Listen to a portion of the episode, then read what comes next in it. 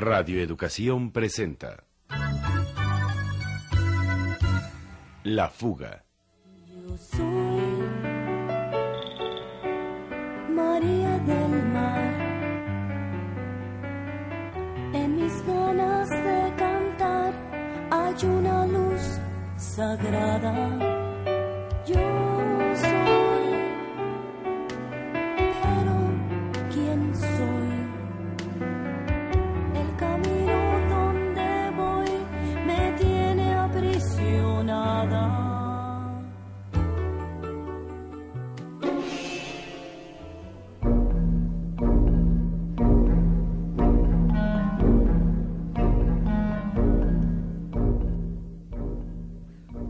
Como había sentenciado Lidia, la tranquisa de los presuntos tiras me sacó de circulación un par de días. Y al tercer día de cama no podía más, así que decidí salir a continuar con la preparación del programa dedicado a María del Mar. Iba casi de salida cuando recibí una llamada de mi antigua amiga Sara Galvez. Pablito, me dijeron que tenías problemas. Y a mí me dijeron que tú ya habías resuelto los tuyos. Pero no lo acabo de creer, Sara. Al que a buen árbol se arrima. y tú también podrías estar mejor si la llevaras más leve. ¿Qué quieres decir? Que podrías evitarte problemas y ganar más lana si aprovecharas mejor tu talento. ¿A cambio de qué? Eso sí no me lo dijeron, fíjate. Tal vez debas ser menos impetuoso en tus investigaciones. Tal vez te estás metiendo en cotos de casa privados. No puedo creer que tú me estés diciendo esto. Pues sí, y te lo digo por tu bien. Aprende a saber menos, Pablito. ¿Menos de quién? Seguro estás grabándome, pinche Pablo, pero no voy a cantarte toda la canción. No, la que canta es otra. Y para ti habría sido mejor que no la hubieras escuchado nunca. ¿Ya ves cómo te va? Sí, ya veo.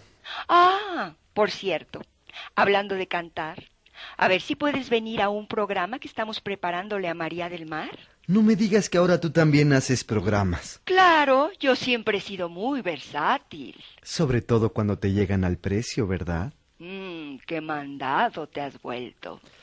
Yo estoy preparando otro programa. Ya ni lo hagas. Mejor ven al mío. Lo va a escuchar más gente, eso te lo aseguro. Te propongo un trato, Sara. Yo participo en tu programa y digo todo lo que sé, a cambio de que tú vengas al mío y digas todo lo que sabes. ¿Cómo qué quieres que yo sepa? ¿Quién está detrás de todo esto? Oh, qué raro que no lo hayas descubierto. Tú que todo lo sabes. Pues no, no lo sé. Ni siquiera sabía que María estuviera en Miami. En Miami o en Nueva York da igual. Ay, Pablito, qué lástima que sepas tantas cosas y que no quieras ganar más que el prestigio. La fama es cabrona, ¿verdad? Hmm. Y la vileza dulce, como el calor de la arena en la panza de la víbora. Bueno, poeta, cuídate. Si cambias de opinión, me hablas. Chaito. ¡Víbora, víbora y recontra víbora! A Sara Galvez le llegaron al precio. ¿Pero quién? Pensé que era Sara de nuevo, con una oferta tentadora, y estuve a punto de no contestar el teléfono. Por fortuna lo hice, porque quien llamaba era Isabel. Pablo, ¿cómo estás? Estoy vivo de milagro. En cuanto te fuiste, unos tipos me pusieron una golpiza colosal y... Sí, sí, lo sé. Por eso te llamo. ¿Y cómo lo supiste? No te lo puedo explicar por teléfono. Me urge verte. Necesito tu ayuda. Tengo miedo, Pablo. ¿Miedo? ¿De qué? No, no. Ay, pero fíjate que anoche me sentí muy mal. ¿De qué hablas? Ay, sí. ¿Tú crees que esta semana me pueda dar cita el doctor? Ah, ah, sí, sí. Eh, cuando quieras. Eh, Bueno, eh, mira, si el fin de semana no puede, pues que sea la semana próxima, pero sin falta, ¿sí? Eh, ¿Dónde y cuándo quieres que nos veamos? Ok, ¿qué te parece el martes a las cinco y media? En el consultorio al que me acompañaste el otro día. Ah, en el café del centro. Ajá. Ya cuelga. bueno, hasta el martes, ¿eh? Bye.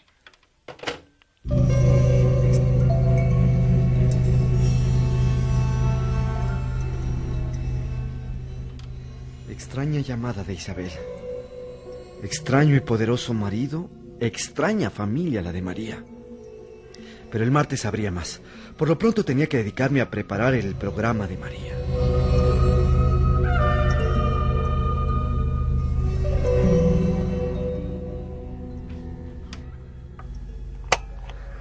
Programa María del Mar, entrevista con Jaime Pontones. Bueno, primero yo creo que es así de las mejores cantantes de este país. Lo que pasa es que algo, algo le pasó que le dio el Transformer y yo siempre he pensado, bueno, ¿qué, ¿qué pasa? ¿Por qué de repente empiezan a cantar determinado tipo de música con una imagen determinada, mi reina, y de repente me la pintarrajearon toda? Yo te voy a confesar que yo la conozco personalmente.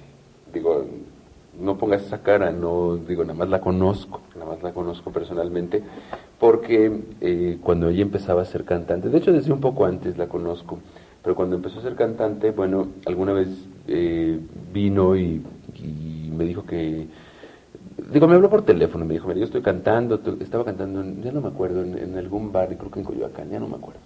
Entonces me dijo que, que le interesaba mucho lo que, lo que estábamos haciendo en Rock 101 y en concreto este, en Utopía, y me invitó a verla. Entonces la fui a ver y dije, qué maravilla de cantante. Yo le veía el futuro absoluto, ¿no?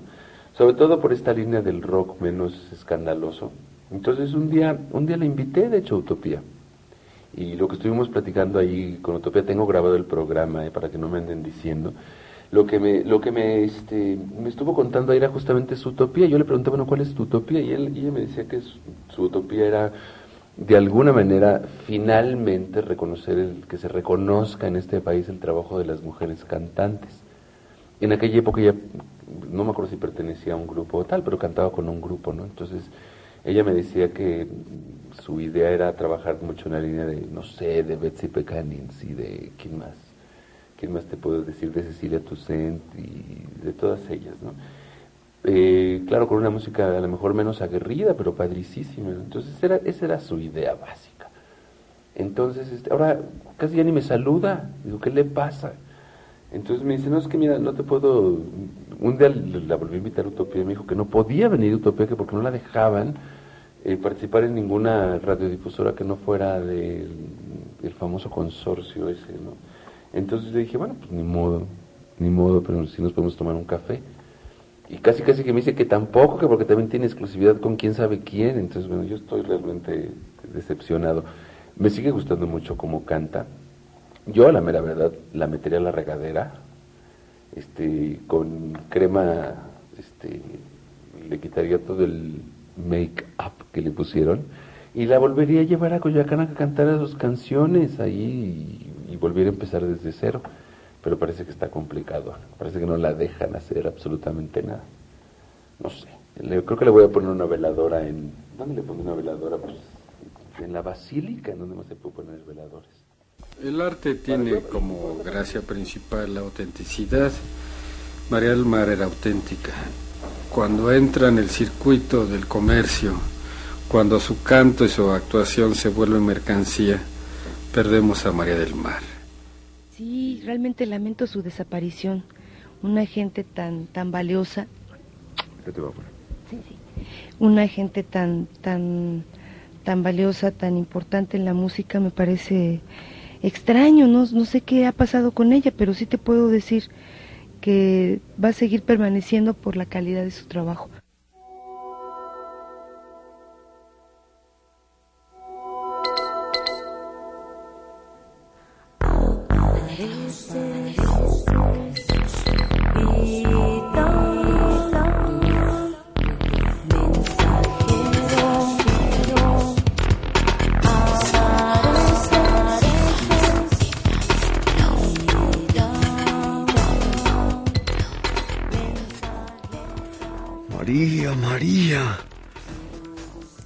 Memoria hacía confusa su imagen, como cuando alguien que amamos empieza a derrumbarse en el olvido por ausencia, por distancia, por un nuevo amor.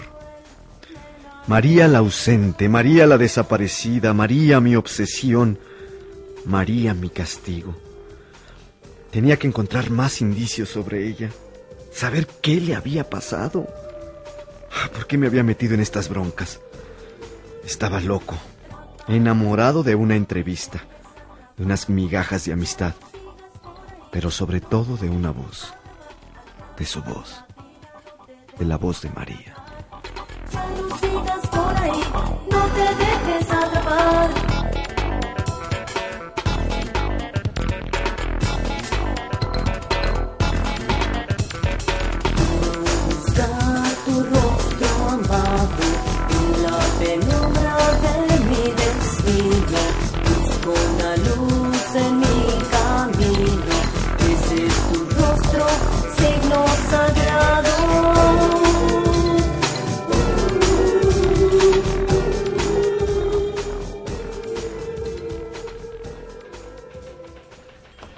¡Marcial! ¡Marcial! ¿Qué pasó, Pablo? ¿Qué te traes?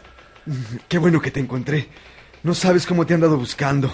¡Qué carita! ¿Qué te pasó? ¿Una locomotora? Casi. Me empañaron unos gángsters. ¿En qué te metiste? Estoy metido en la onda de María del Mar. María del Mar. ¿Qué tiene que ver María en todo esto? Ni yo lo sé, mano.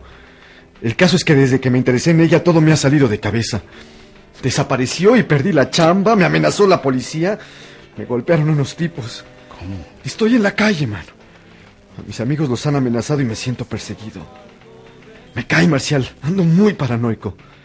Pero soy muy necio y ahora quiero saber más. Y voy a seguir investigando. Ay, sí, mi Hammer, ¿no? Estamos preparando un programa sobre María del Mar. Un especial este que ya sé, ya sé. Me dijo Lidia. Yo también voy a estar ahí. Perfecto. ¿Y qué vas a decir de María?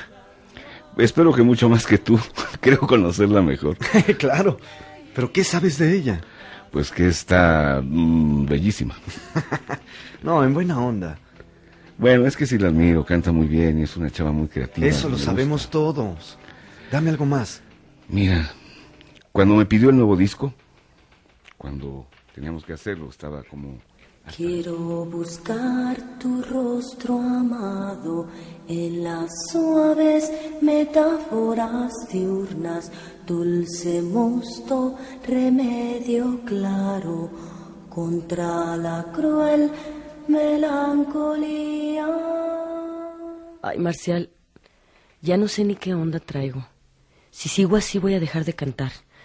Me estoy cansando de este numerito. Dejar de cantar. No me digas eso. Es lo que mejor haces. No, no me estoy cansando de cantar, sino de interpretar estas jaladas. Pues tú dices, si quieres nos aventamos a hacer algo pues más locochón, algo distinto. Algo neto, algo que me sepa en la boca, que me haga soltar lo que tengo adentro, que me ayude a, a drenar cosas. ¿Verdad que soy una porquería? No, María. Cantas de lo mejor. Eres la mejor. Lo dices por amistad. Yo me oigo, me veo y ya no sé ni quién soy. Pero tus rolas me pueden ayudar a buscar, aunque primero me tenga que perder. Atrapa la vida, no te dejes atrapar. Ya no sigas por ahí, no te dejes atrapar. Atrapa la vida, no te dejes atrapar. Ya no sigas ¿Y tú compusiste entonces las canciones que la hicieron desaparecer? Eso parece.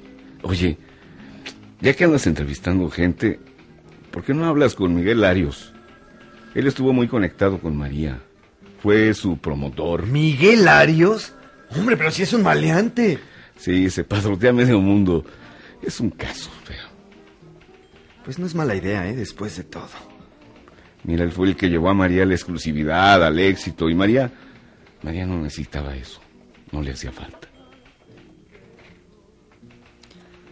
Todo lo que me contaba Marcial Alejandro sobre María del Mar parecía salido del diario de la cantante.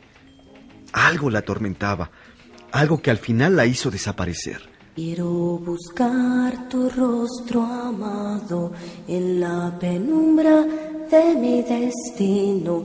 Busco una luz en mi camino. Ese es tu rostro, signo sagrado.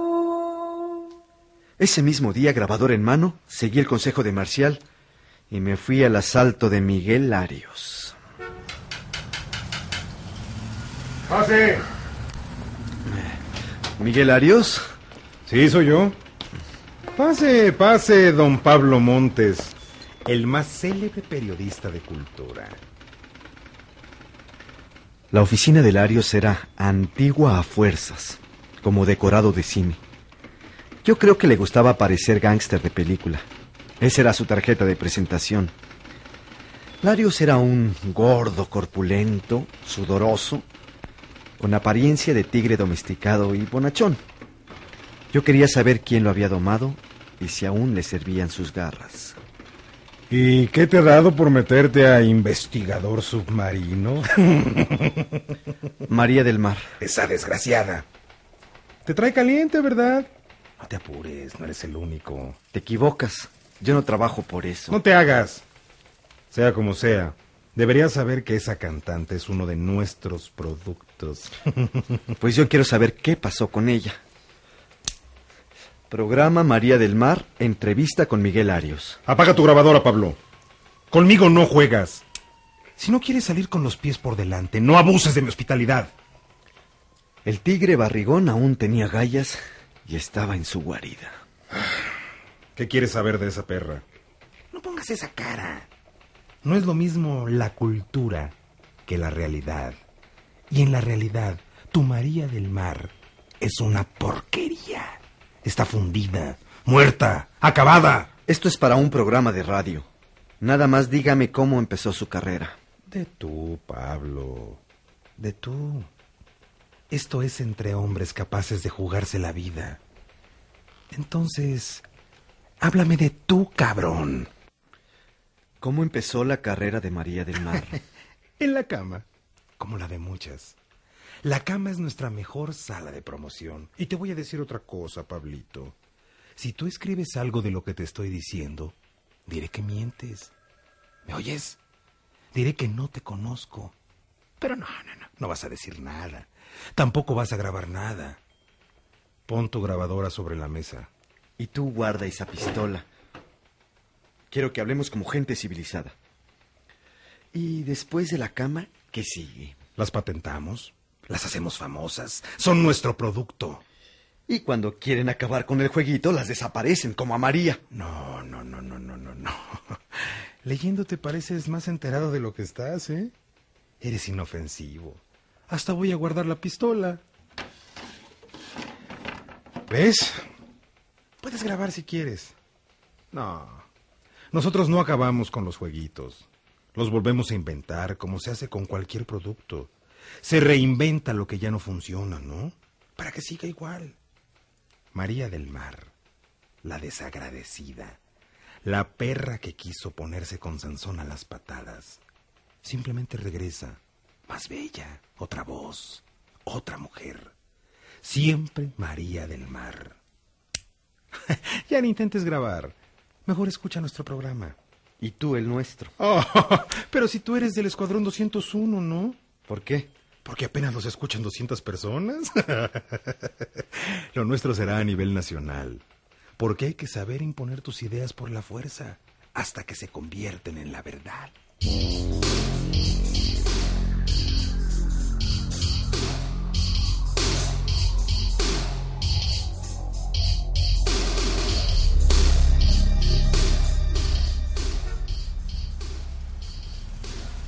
De la oficina de Larios asqueado. Mi entrevista con él había resultado un soberano fracaso. No había logrado saber nada de María. Pero después de escucharlo, conocía un motivo real por el que cualquiera hubiera querido desaparecer. ¿Cómo pudo María estar ligada con ese tipo? ¿Por qué aguantaba la humillación de verlo todos los días? Era él seguramente quien había hecho todas las maniobras contra María. No, no, no, no. En realidad Larios era muy poca cosa. ¿Quién entonces era el verdadero autor de todo aquello?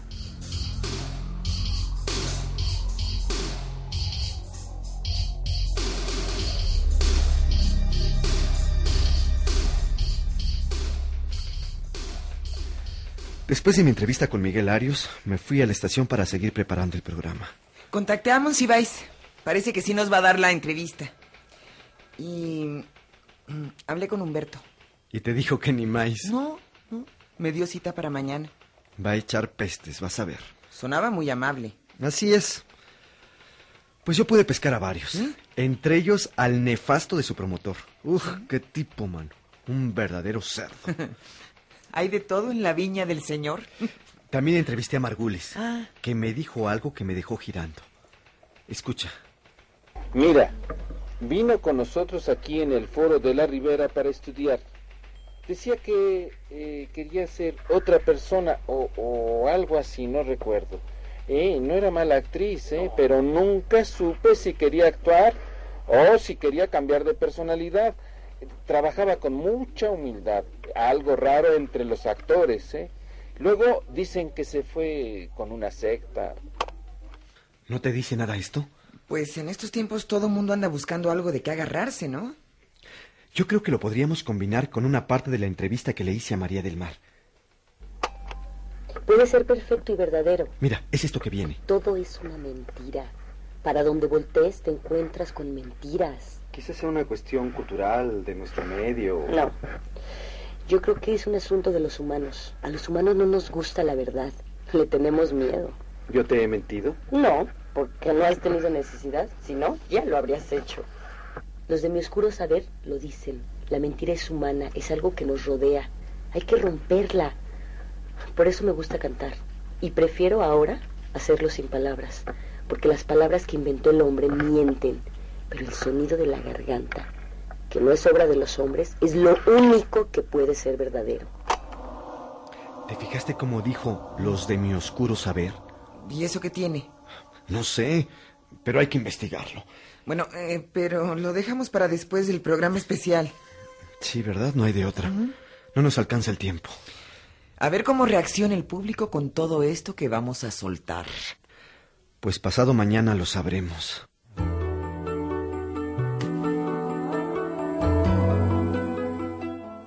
Presentamos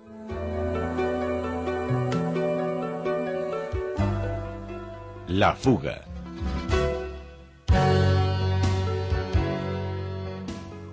Participamos en la realización de este programa en las voces José Carlos Rodríguez, Rita Guerrero, Luisa Huertas, Emilio Guerrero, Talía Marcela, Mercedes de la Cruz y Marcial Alejandro.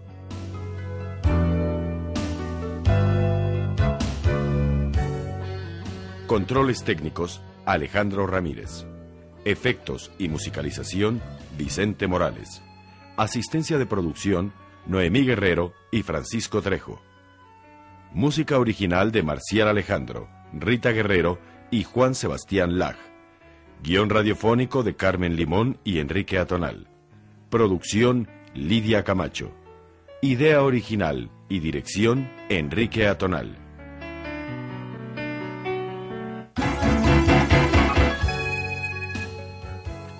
Esta fue una coproducción de Petróleos Mexicanos, Radio Educación y la Unidad de Producciones Audiovisuales del Consejo Nacional para la Cultura y las Artes.